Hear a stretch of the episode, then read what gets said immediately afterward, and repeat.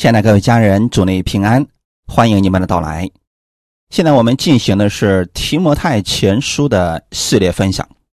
今天我们看的是提摩太前书第一章一到二节，我们分享的是提摩太前书的概论部分。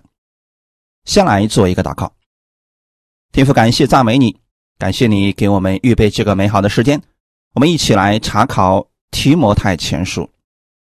借着这话语的分享，让我们能够参与到服饰当中来，并且带着真理，有智慧的去供应别人。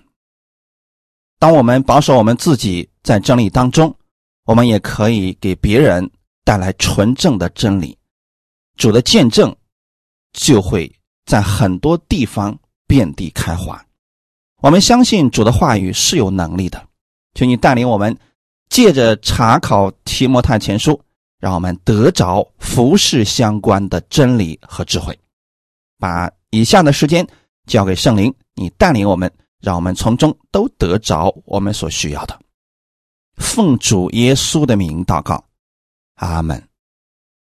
提摩太前书一章一到二节，奉我们救主神。和我们的盼望，基督耶稣之命，做基督耶稣使徒的保罗，写信给那因信主做我真儿子的提摩太，愿恩惠、怜悯、平安从父神和我们主耶稣基督归于你，阿门。提摩太前书、提摩太后书以及提多书。被称为是教牧书信。什么是教牧书信呢？就是和教会牧养有关的书信。在这三卷书当中，你可以看到很多管理教会的智慧，以及处理教会事务的真理。特别是那些已经听到一段时间。你想去参与服饰，或者说建立小组、建立教会，但又不知道如何去做的人，这三卷书一定要详细的去查考。我们先来查看提摩太前书。谁是提摩太前书的作者呢？在提摩太前书的第一章第一节里面说了：“奉我们救主神和我们的盼望基督耶稣之命。”做基督耶稣使徒的保罗，这里的保罗就是写了很多书信的使徒保罗。我们还是对使徒保罗做一个简单的介绍。根据圣经的记载，保罗原名叫扫罗，是以色列人，属于便雅悯支派。按照血统而言，他是希伯来人所生的希伯来人。生在基利家的大树，他的名师是加玛列，受教于当时最严谨的教门法利赛教派，成为犹太教当中最严谨的法利赛人，所以有人也称使徒保罗为法利赛人中的法利赛人。就是相当的了不起，对于律法十分的熟悉，为了律法大发热心，甚至能够逼迫信耶稣的人。当然了，这都是在他不明白耶稣基督福音的时候所做的事情。到后来的时候啊，主耶稣亲自在路上向他显现，他便成了基督徒。奉召成为使徒，神给他的使命主要是向外邦人传扬福音。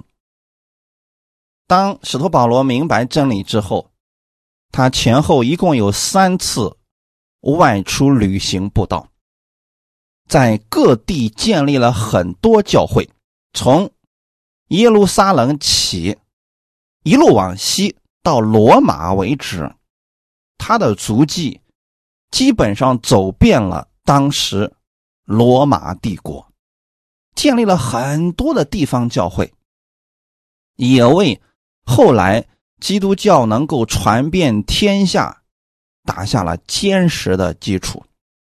他先后至少写了十三封的新约书信，是基督教真理主要的诠释者。所以在这里一开始的时候，他说：“奉我们救主神和我们的盼望基督耶稣之命。”保罗既然要写信给提摩太，要教他如何去管理教会事务，那么这个身份就一定要正确。如果你都不是教会的管理人员，那么你是无法执行这个的。所以保罗现在在这说的是。他是奉神的命，这个神是谁呢？我们的救主和我们的盼望，耶稣基督。我们的盼望在哪里呢？耶稣基督那里。那我们现在顺服的是谁呢？耶稣基督的命令。所以，他是做基督耶稣使徒的保罗，这就说明了他的身份。此时他没有说他是基督的仆人，因为现在他要站在一个首领的角度去教导提摩太该如何去处理教会事务。如果一个教会当中啊，大家都是弟兄，那么谁能管理了谁呢？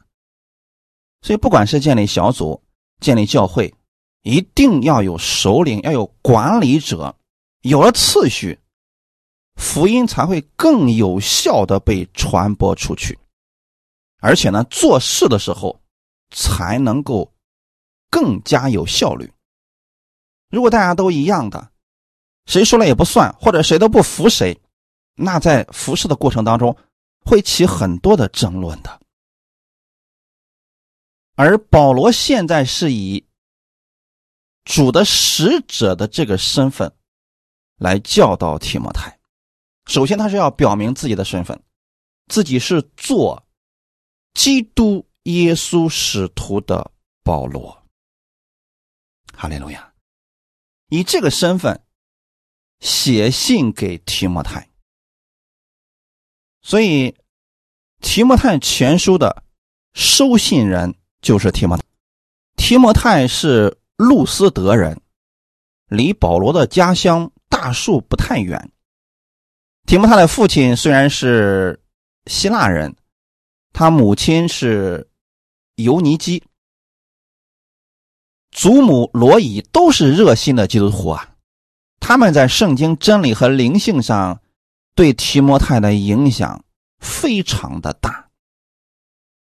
提摩太大概是在保罗到路斯德传福音的时候才归向主耶稣的。其实那一次呢，保罗到路斯德传福音，他主要面对的是犹太人，结果没成功，差点被打死了。但是呢，经过这一个过程之后吧，提摩太信主了，这算是因祸得福了。而且呢，得意提摩太胜过那一城的人呐，因为提摩太他信了耶稣之后吧，非常的爱主，而且呢。对生命那是追求的特别厉害，后来呢，就让提摩太跟随自己学习去侍奉主。后来，他成为了保罗传福音过程当中最得力的助手，两个人的关系情同父子。所以在本书的语气上，随时可以看到保罗。对提摩太而言，他是站在一个十分亲切的长者的位置上来跟他说话的。我们看第二节，写信给那因信主做我真儿子的提摩太，愿恩惠、怜悯、平安从父神和我们主基督耶稣归于你。啊，这个语气呢，已经表明了提摩太是他。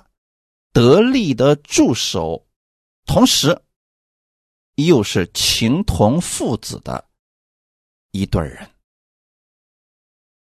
当然了，不是说呃，提摩太是保罗的儿子啊，不是，只是在属灵上，提摩太成为了保罗属灵的儿子，也就是在真理上跟保罗一致。并且非常认可保罗的传道方式，继承了保罗传福音的方式。只有这样才能称之为儿子呀，可不是像现在很多人随随便便认一个人做自己的父亲，然后就称他为属灵的父亲啊。结果两人的观点都不一致，这个就不是了啊。提摩太曾经跟随保罗很多年。跟保罗一同为福音受苦，见证了很多的神迹奇事，两个人有很多相同的经历呀，这才是被称为父子的真正的原因啊。在保罗的书信当中，他通常会把自己的名字写出来，并且呢，写给谁也会经常的写明白。那提摩太前书呢，成为了新约教会当中非常重要的一卷书，而且由此我们可以看出来，提摩太也成为了教会当中非常受重视的青年传道人。我们知道福音需要一代一代往下传承，如果仅仅靠某一个人。就算他再有能力，他也有时间的限制啊！你说这个人去世之后，谁来接他的班呢？一旦没有了，那福音依然还会成为空缺，百姓们依然还会进入到混乱时期。咱讲一个旧约时候的例子吧：摩西被神呼召去服侍以色列百姓。在摩西服侍这四十年当中，约书亚一直跟随着摩西，得到了摩西的真传。所以在摩西死后，约书亚就继续被神带领，依然去引导以色列百姓进入了迦南地，并且带领大家分了土地。虽然说他们。在迦南住了下来，可约书亚并没有培养出来继承这话语的人，也就是后面断人了，断代了。紧接着呢，以色列百姓就进入了混乱期。史诗时期的四百年，就是因为没有一个能让大家认可。并且觉得是从神而来的这样的领导人，所以百姓谁都不服气。他们遇到困难了，才想起来呀，我们得需要一个带领者帮助我们拯救我们。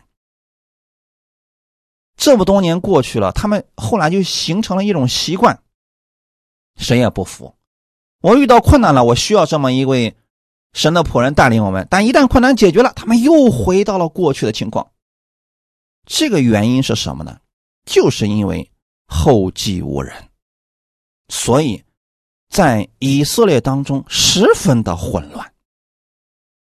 直到撒母耳的兴起，所以弟兄姊妹，教会的管理十分的重要，它不能根据我们个人的爱好，哎呀，大家想怎么传福音就怎么传福音，教会当中想怎么做就怎么做，简单的一两个人的时候。这样没什么毛病，但是如果说成立了小组或者教会，就必须有管理制度，也就是说，在教会当中必须要选出领袖，大家一定要认可这个人，并且听从这个人。当意见不统一的时候，以他的意见为主，这样才能够消除。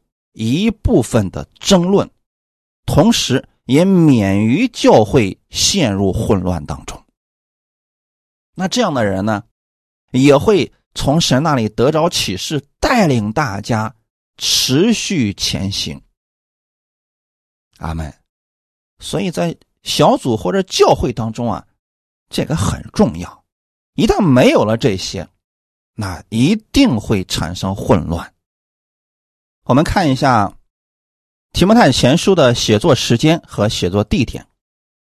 这本书大约是在主后六十三年到六十八年之间写成的。保罗第一次在罗马被囚得释放之后，曾经有一段时间在各处传扬福音，以及。回到原来的各教会去安慰和鼓励弟兄姊妹，所以说，本书很有可能就是写于这一段时间之中，也就是在《使徒行传》二十八章的形成之后。写作地点呢，根据一章三节里面所说的，我往马其顿的时候，曾劝你仍住在以弗所。这句话很有可能就说明了，本书是在马其顿所写的，跟提摩太后书相间隔的时间不会太长，因为没有明确的时间和地点，所以大概就是这些地方，大家只要略知道这些可能性就可以了。这个呢，并不是我们所关注的重点，我们重点要关注的是。写这卷书的原因以及目的，在初代教会的时期，教会当中的问题一般都由使徒们来解决，但这个时候啊，大多数的使徒就是跟随耶稣的使徒已经都去世了，保罗这个时候也到了晚年的岁月，所以说。他特别的注意到了日后教会在真理上需要被指导，尤其是他自己最得力的青年童工提摩太和提多。很显然，这两位年轻的牧者已经接替了老一辈传道人的职责，肩负起了牧养。以及监督教会的职责。那这种情况之下呢，年轻人不会牧养教会啊，因为年轻，可能教会里面有很多老者不服他们，因为他们年轻，所以有很多的事情他们不知道怎么样有效的去解决。而这个时候呢，教会当中也算是内忧外患。因为当时在教会当中，普遍的都发现了有假教师，也就是传假道，混淆了主的真理。这些异端的兴起，他们所讲的那些道理，非常符合人肉体的享受。你比如说，你什么都不需要做，只管等着来享受神的祝福吧。啊，既然已经在恩典之下了，所以不要让任何人要求你，你怎么舒服怎么来。类似这样的话，人听了之后会觉得特别的舒服。在信仰上，很多信徒受亏损了，让他们为主去舍命，哎，他们是绝不可能的，因为他们爱惜自己的生命啊，都想着自己要多享受一些。类似的事情非常的多，因为这些假教师的兴起，使很多信徒在品德和行为上变得放荡不堪。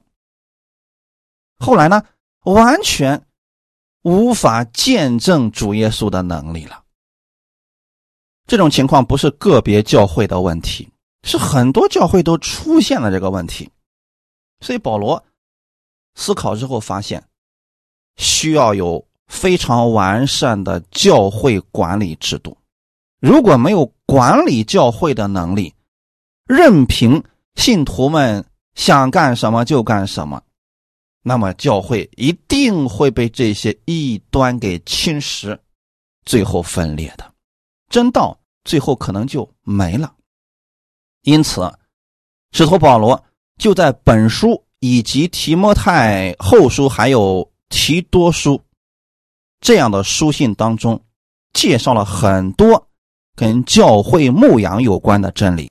保罗想趁着自己还活着的时候，尽可能的帮助这两位青年传道人，以及想真心服侍主耶稣的人，告诉这些人如何管理教会，如何应付。传异端的人如何保持教会在信仰上的纯正？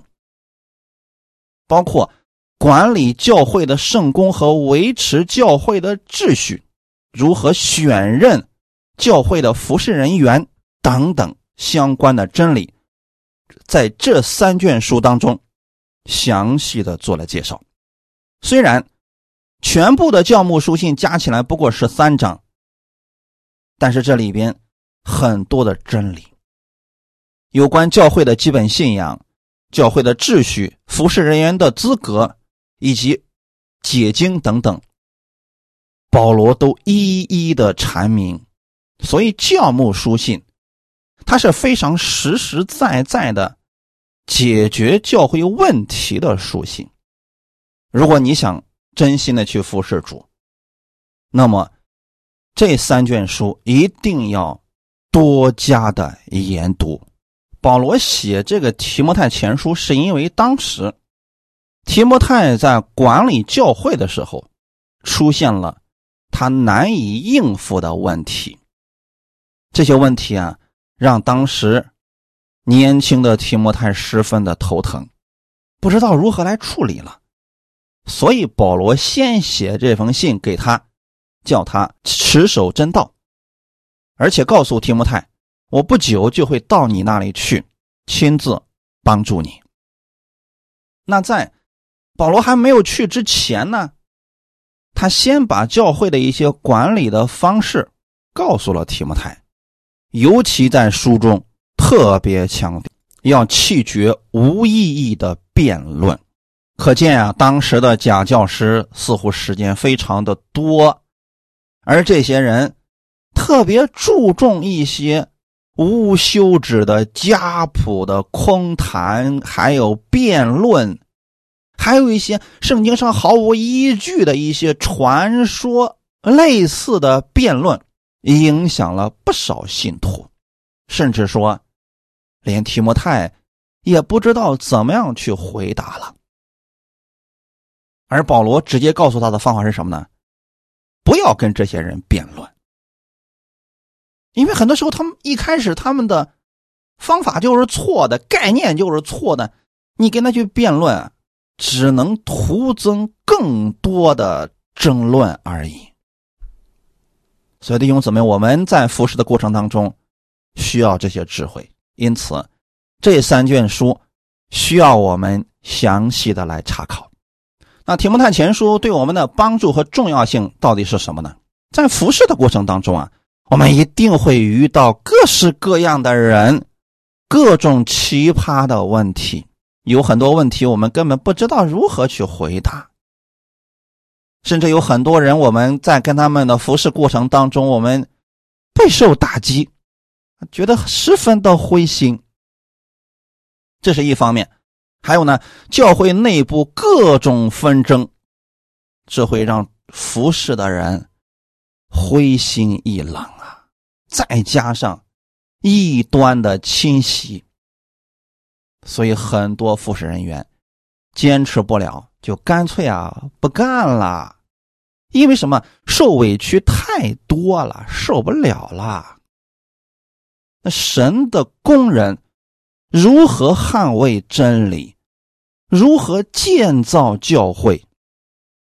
教牧书信会给我们十分重要的参考依据。我简单的做了一些归纳。第一，站对位置。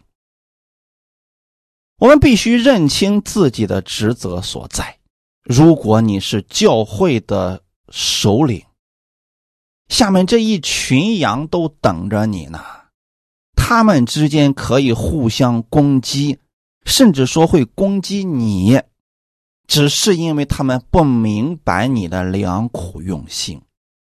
那如果你把他们彻底放弃了，或者说你不干了，那这些羊群或许真的就会被异端掳走，或者说他们参与到别的各种纷争之下，因为不认识真理嘛，所以会一直在其中浪费时间，浑浑噩噩。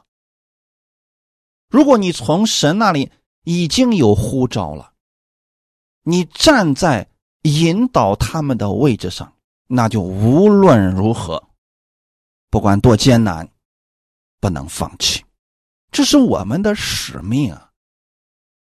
如果说你一开始说我做不了这个，那就不要当教会的首领，因为站在这个位置上是要为主以及羊群负责的。我们要站对位置而服侍，不能好高骛远。说呀，当个教会的牧者多好呀，大家都恭敬他。随之而来的还有责任和使命呢。他们还要承受常人所不能承受的委屈呢，不能光看好处的。如果说对杨琴不负责任，他们的死活跟你没关系，那这样的牧者在神面前交不了账的。因此，要站对位置，不能糊里糊涂的服侍，你也不能得过且过，要殷勤的去做工，完成神给我们的托付。阿门。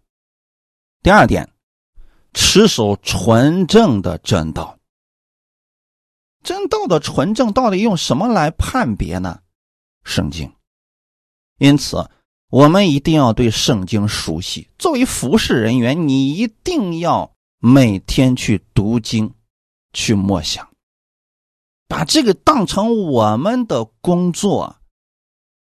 不能想着我怎么样去帮助更多的人，你首先呢要帮助自己在真道上纯正。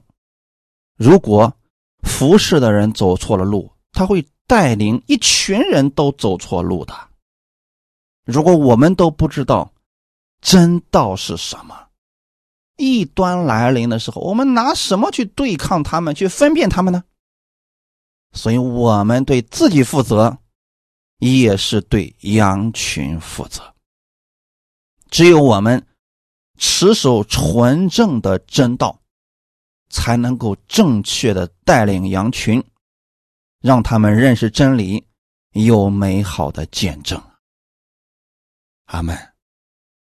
所以，我们首先就不能乱听，得有分辨力，要把神的真道、把圣经的话语牢记在心里边因为做主的功不能儿戏的。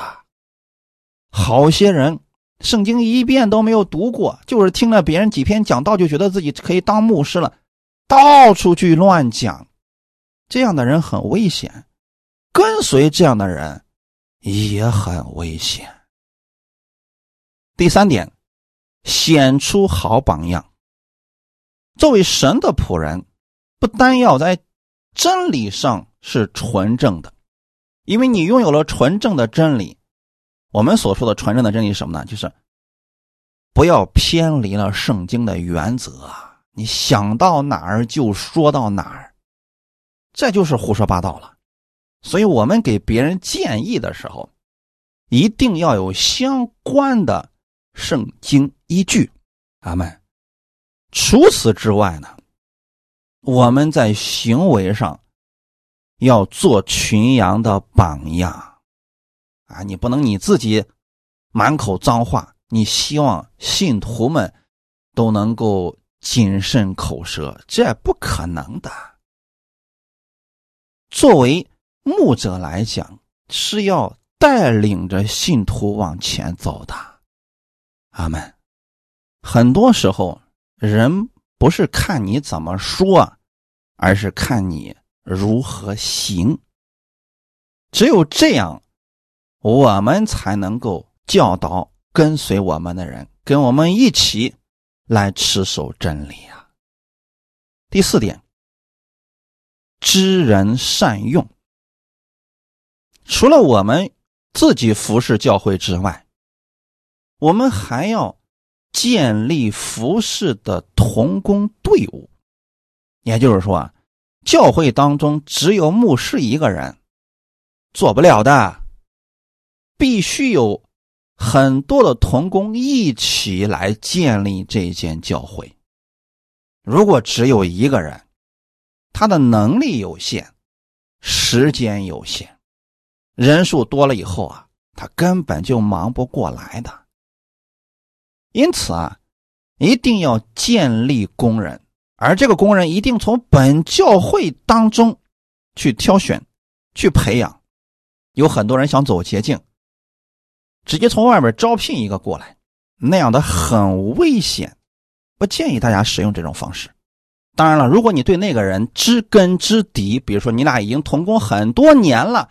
而他现在愿意到你们教会来，这是非常好的。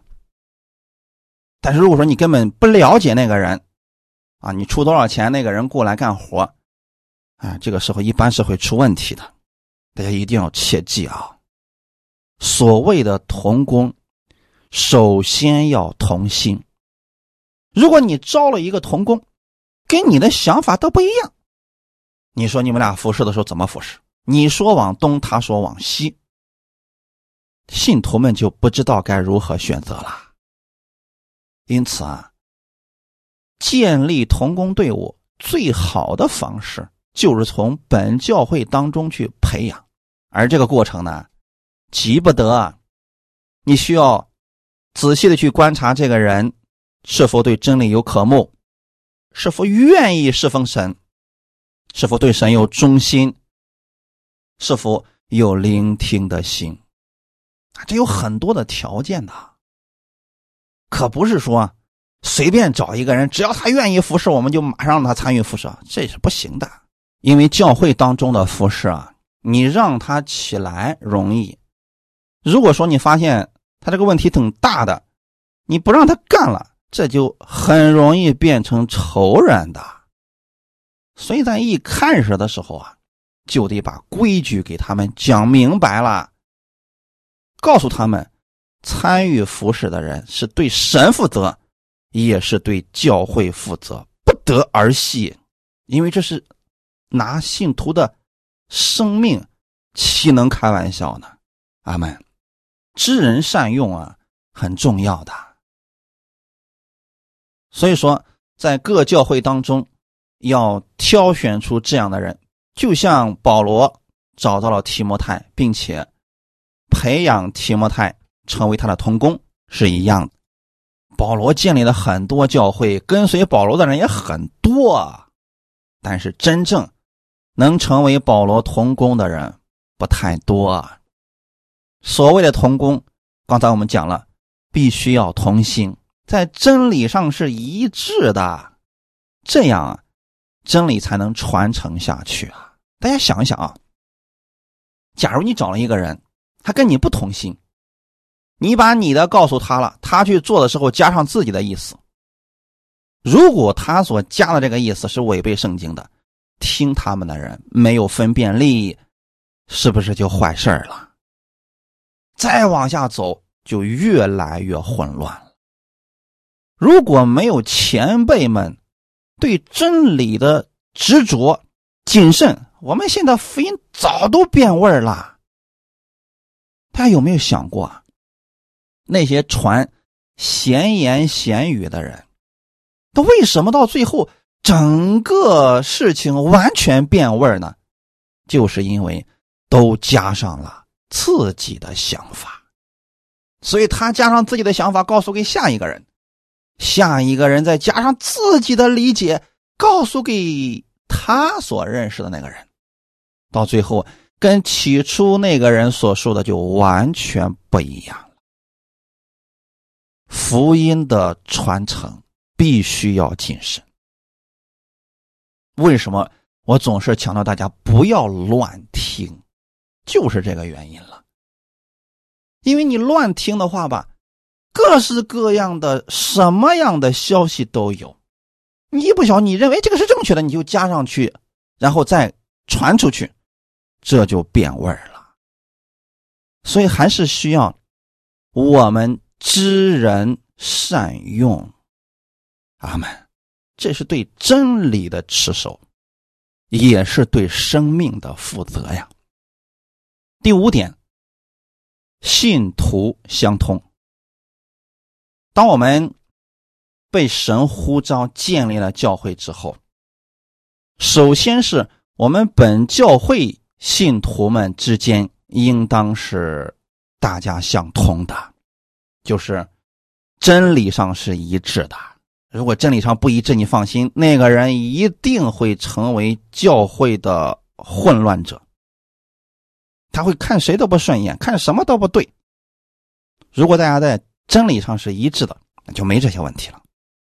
所以说，如果你的教会当中出现了这么一个人啊，说这个牧师讲的不好，牧师这儿不好那儿不好，说这个服侍人员这儿不好那不好，说这个教会这儿不好那不好，是哪里出现了问题呢？真理上。出现了分歧，这个时候需要教会的牧者去找他聊聊，看他到底信的是什么，信的是谁的，从哪儿听来的这些乱七八糟的信息。如果能听得进去，教导他，他能愿意悔改改正，那还继续接纳。如果他认为他是正确的，这个教会全是错的，那不如让他离开，好聚好散，这就是。最有效的解决方法了。但是如果说你的同工队伍当中出现了这样的人，那就危险了呀，那可能会让整个教会都摇动的。所以说，在选人的时候啊，非常的重要啊。信徒们彼此相通，同工们要彼此同心，这样才能在这间教会当中彰显神的能力，大家的劲儿才能往一处去使。才能成为这个地区美好的见证。你想，你这一群人都内部不和、互相争斗的，你还指望着那些不信的人能够跟随你们？这就不可能了。除非你们彼此相爱、彼此相助。好了，那世人会被这种爱所吸引，就愿意进来的呀。这是教会当中。同时呢，再往大的方面说，信徒相通，那就是。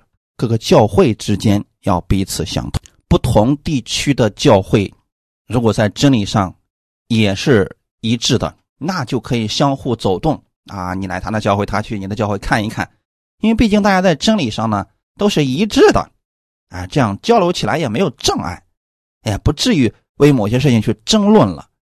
但如果真理上不一致，啊就不要相通了，那通不到一块去的，因为想法不同，见识不同。越交流，可能争论就越多了。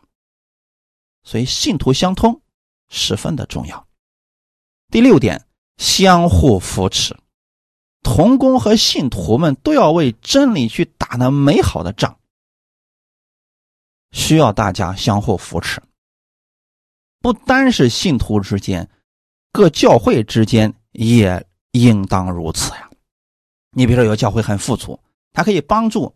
跟他有真理上相同的那个教会，他们有难处可以相互去帮助，不仅仅是在这个金钱上，还包括在教会管理上啊，在服饰上呀、恩赐上啊等等，都可以相互扶持、相互帮助的呀。还有呢，就是其中某个教会受到了逼迫，或者说某些信徒遇到了问题，那其他的教会的人或者说。本教会的信徒要相互去扶持，真正要做到一方有难八方支援，要不然的话，你说这个教会存在的意义何在呢？啊，你教会的信徒出现问题了，这牧者不管不问，信徒向同工们求助，同工们说：“那我管不了你啊。”这存在教会就没有意义了。阿门。所以说，相互扶持很重要。如果说有一个信徒遇到了苦难，那么这些童工、这些牧者，真心去帮助他，帮助他走出这些软弱苦难，是不是一个美好的见证呢？所以，一个教会当中，不仅仅是大家在一块儿高兴的赞美、称颂神，在有难处的时候，也要互相去帮助啊。遇到逼迫的时候，需要相互鼓励，忍耐到底。最后一点，第七点，至死忠心。使徒保罗给我们做了最美好的见证和榜样。他为了主耶稣不惜自己的生命，那些使徒们也为了福音献出了自己的生命。所以弟兄姊妹，服侍主不是去享受，乃是至死忠心，是做工的。如果你想享受，就不要去服侍神了。服侍神的时候，一定会有委屈、有逼迫、有拦阻，甚至说会有生命危险，这些都是可能遇到的。就像士兵们上战场一样，那就做好随时都会死的准备。如果你说我当兵就是为了享福，那你就不要上战场了，上战场一定会死的，因为谁都不能保证战场上这个子弹它就。不穿过你的头颅啊！没有人可以给你保证的呀。服侍主也是这样的。如果你没有为主至死忠心这样的信念，不要去服侍了。要不然遇到困难了，遇到危险了，你丢下羊群就跑了。大家想想看，如果你是信徒。你们的牧者是这样的，你会不会灰心呢？如果你是信徒，你希望你遇到一个什么样的牧者呢？无论遇到了多大的难处，你随时呼叫他，他都在，他不会丢弃你。我们是不是需要这样的牧者呢？如果你心里把某个人当你的牧者，你有问题了去求告他，他说我对你没有负担。啊，对你没有感动，我没有感动要帮助你，你会不会听了之后很灰心呢？所以你们的心中肯定希望你们的牧者是对主至死忠心，同时对你也不丢弃的。那反过来，我们作为服侍人员，应当有这样的心。阿门。这是对主应当如此。对主的羊群也应当如此！简单来讲，为了福音，不惜献上生命的决心，有这样的决心，你才能当牧者呀！可不能随随便便的任牧者啦！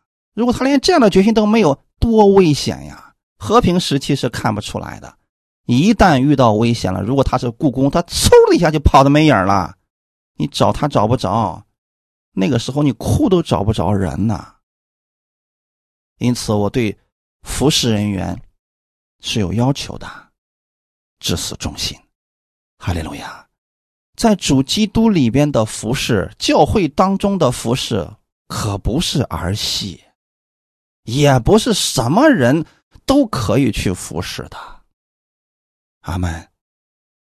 这是对主的忠心。对教会的责任。最后，我们看一段经文，《彼得前书》第四章七到十一节：“万物的结局近了，所以你们要谨慎自守，警醒祷告。最要紧的是彼此切实相爱，因为爱能遮掩许多的罪。你们要互相款待，不发怨言。个人。”要照所得的恩赐彼此服侍，做神百般恩赐的好管家。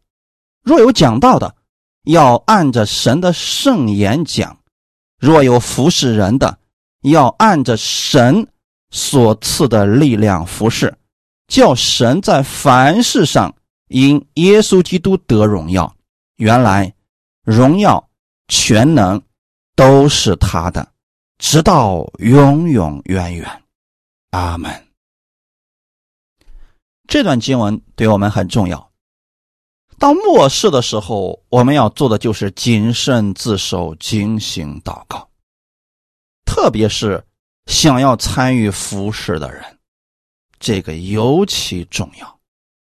如果你在真理上没有谨慎自守，就容易被一些异端邪说所侵扰，没有发现。只有我们警醒祷告了，我们才知道哦，那现在遇到了什么样的问题？现在是什么时候了？最要紧的是什么呢？彼此切实相爱，因为我们跟信徒之间、跟主之间的关系是爱的连接，不是上下级关系，是爱的连接。所以，所有的服饰都应当是出自于。爱心，如果还有别的心，那就要谨慎了。如果他图的是你的钱财，图的是名利的话，他对羊群没有责任心的。只有是彼此切实相爱的那种服饰，他不看信徒是否有利用价值，他是为主去做的。才能真正的去帮助信徒服侍教会。作为服侍人员，我们要照所得的恩赐彼此服侍。神给你什么样的恩赐，你就做什么样的工作，没有必要去贪恋别人的恩赐，这个你做不了的。神给了你什么，你就在那一块去做。有人说我不知道神给我的是什么呢？你在服侍的过程当中。你一定会发现，在某一方面，你做起来很轻松，又很有果效。那个就是神给你的恩赐，一定是在参与服侍的过程当中逐渐发现的。每个人都有的，只要你愿意服侍神，那么神就会让你明白这些的。我们都是神百般恩赐的好管家。哈利路亚。所以，如果你是讲道的，神把这个恩赐给你了，不要胡讲，不要乱讲，不要讲自己的想法，要按着神的圣言讲。阿门。如果你是服侍人的，要按着神给你的力量服侍啊。在服侍的过程当中，要为这个人祷告，让神赐给你口才，给你智慧来服侍。最终的目的，是让耶稣基督得荣耀。阿门。假如说你有医治的恩赐，那么好，你就为别人做医治的祷告。别人得了医治之后，说呀，你真厉害呀！你说不要将荣耀归给我，这是神赐给我的能力，要把荣耀归给主。只有这样，你的恩赐会越来越大，你的服饰。也会越来越有果效。阿门。为什么？因为这些本身就是从神那里赐下来的，要经常去使用它。长时间的不使用啊，会生疏的。当然，神不会收走，但是长时间的不使用，你就不会用了。因此，服侍主它是一个持续性的事情。不是今年我想干了，明年我不想干了，我就不干了。到后年我再想干，我再去参与，不能这样的。一旦开始了，那我们就持续的去做，不管是业余时间服侍的、兼职服侍的，还是全职服侍的，都应当坚持下去。感谢主，因为如此去做的人必得大赏赐，他也会享乐在其中，因为他会。见证很多神的伟大奇妙，愿你们在服饰上面都拥有大喜乐，都有美好的见证。神祝福你们，借着提摩太前书，让你们得着更多的益处。阿门。我们一起来祷告，天父，感谢赞美你，感谢你开始我们提摩太前书的分享，借着提摩太前书。让我们知道如何去服侍，也让我们能参与到教会的服侍当中来，因为我们是参与到了基督的服侍当中。这是神你给我们的大使命，是我们在这个地上最有意义的事情，因为这是长久的时光，这个赏赐是持续到永远的。我们在地上的主要的使命就是把福音传出去。让更多的人认识真理，传承福音。请你使用我们更多的弟兄姊妹能够站起来，接过福音的接力棒，我们一代一代的往下传承，是福音让更多的人能够听见，使教会的服饰越来越有次序、有功效，最终将荣耀归给我们在天的父。奉主耶稣基督得胜的名祷告，阿门。